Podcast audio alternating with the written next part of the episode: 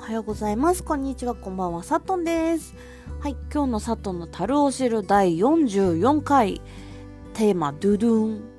遠距離恋愛ってできますか？です。はい。ということで、えっ、ー、と、遠距離恋愛の話なんですけれども、実はサトン、あのー、うんと、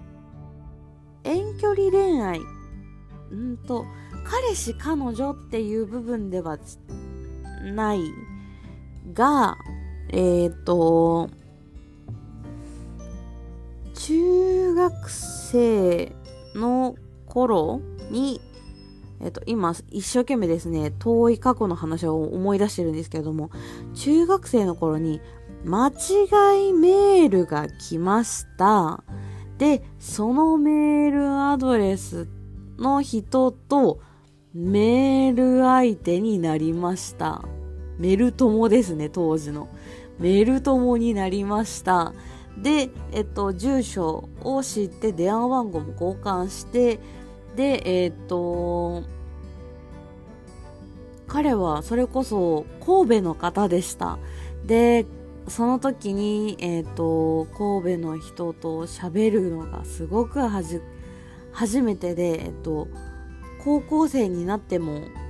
その子は、えっと、ゆうくんっていう名前だったんですけど、ゆうくんは、えっと、私の中で特別な初めての遠距離のと好きに近いような感覚を持った人でした。はい。ただ、えっと、あくまで本当に遠距離すぎたので、あのー、なんて言うんですかね、もともと会ったことがない人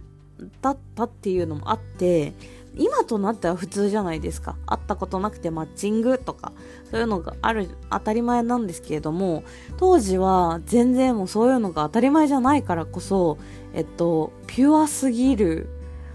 恋で、えっと、うまく恋愛ができなくて、で、今何してんのとか、仕事中だよ、みたいな、当時はなんか上だ、年上になってて、えっ、ー、と、1個上だったかな？だからもう仕事してるよとか、なんかそういう連絡とかで、なんかうざいって思われたらしくて、なんかもう連絡が取れなくなり、みたいな感じで終わった気がします。はい。まあでも、そう言いながらも私も、あのー、まあ恋愛、彼氏と彼女っていう関係性ではなかったので、うん、あの、ちゃんと彼氏はあの、同じ高校にいました。はい。なので、遠距離恋愛って私には向かないんだなっていうのは、つくづくその時は思ったし、それ以降も、やっぱりネットで出会った人とかもやっぱりいたけど、うーん、真剣交際までに通ずるぐらいの恋愛ってやっぱ私には難しかったかなっていうのと、あと、今は、えっ、ー、と、遠距離は遠距離でも、なんて言うんだろう、プチ遠距離。同じ道内の人とかでも、ちょっと多分今は難しいかなっていう感じです。なので、同じ市の中で、こう、同じ、私札幌なんですけど、札幌市の中で、あの、出会えたらいいなっていう感じぐらいに、もう絞れちゃってしまったので、うまく恋愛ができない気がします。という今日は、えっと、遠距離恋愛できるっていうお話でした。ということで次のコーナー行ってみよう。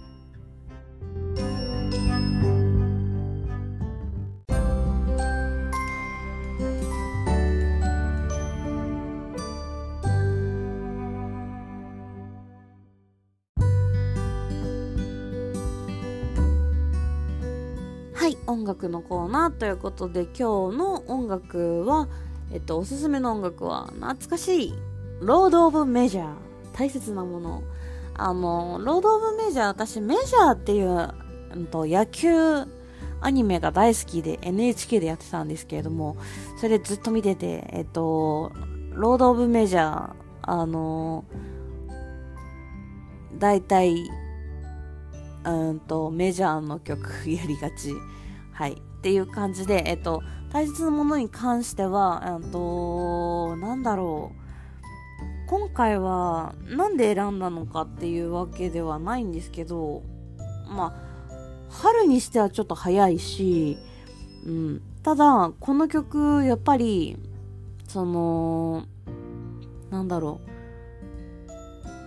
桜散るその度にまた角根の涙流したけれど涙散るその度にまた笑い合えた僕たちがいたっていう。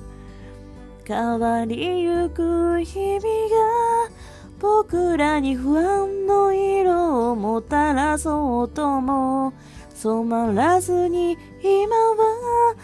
歩く自分の位置石道しる目にこの空の下ああみたいな感じでこの空の下かけがえのない大切なものみたいな感じであのー、なんだろう。変わりゆく日々が自分の不安の色をもたらそうとも染まらずに今は歩くみたいななんかこの力強さっていうところは、あの当時の私には足りなかったところで、今の私はちょっとそれできそうかなっていうところで、改めて聞くと、なんだろう。私は背中を押される曲だなって思ったので、ちょっと今日はおすすめとしてさせていただきました。ということで、今日は、今日のおすすめの曲は、ロード・オブ・メジャーで大切なものでした。ということで、おやすみなさい。お昼も頑張ろう。いってらっしゃい。さっとんでした。お疲れ様でした。バイバーイ。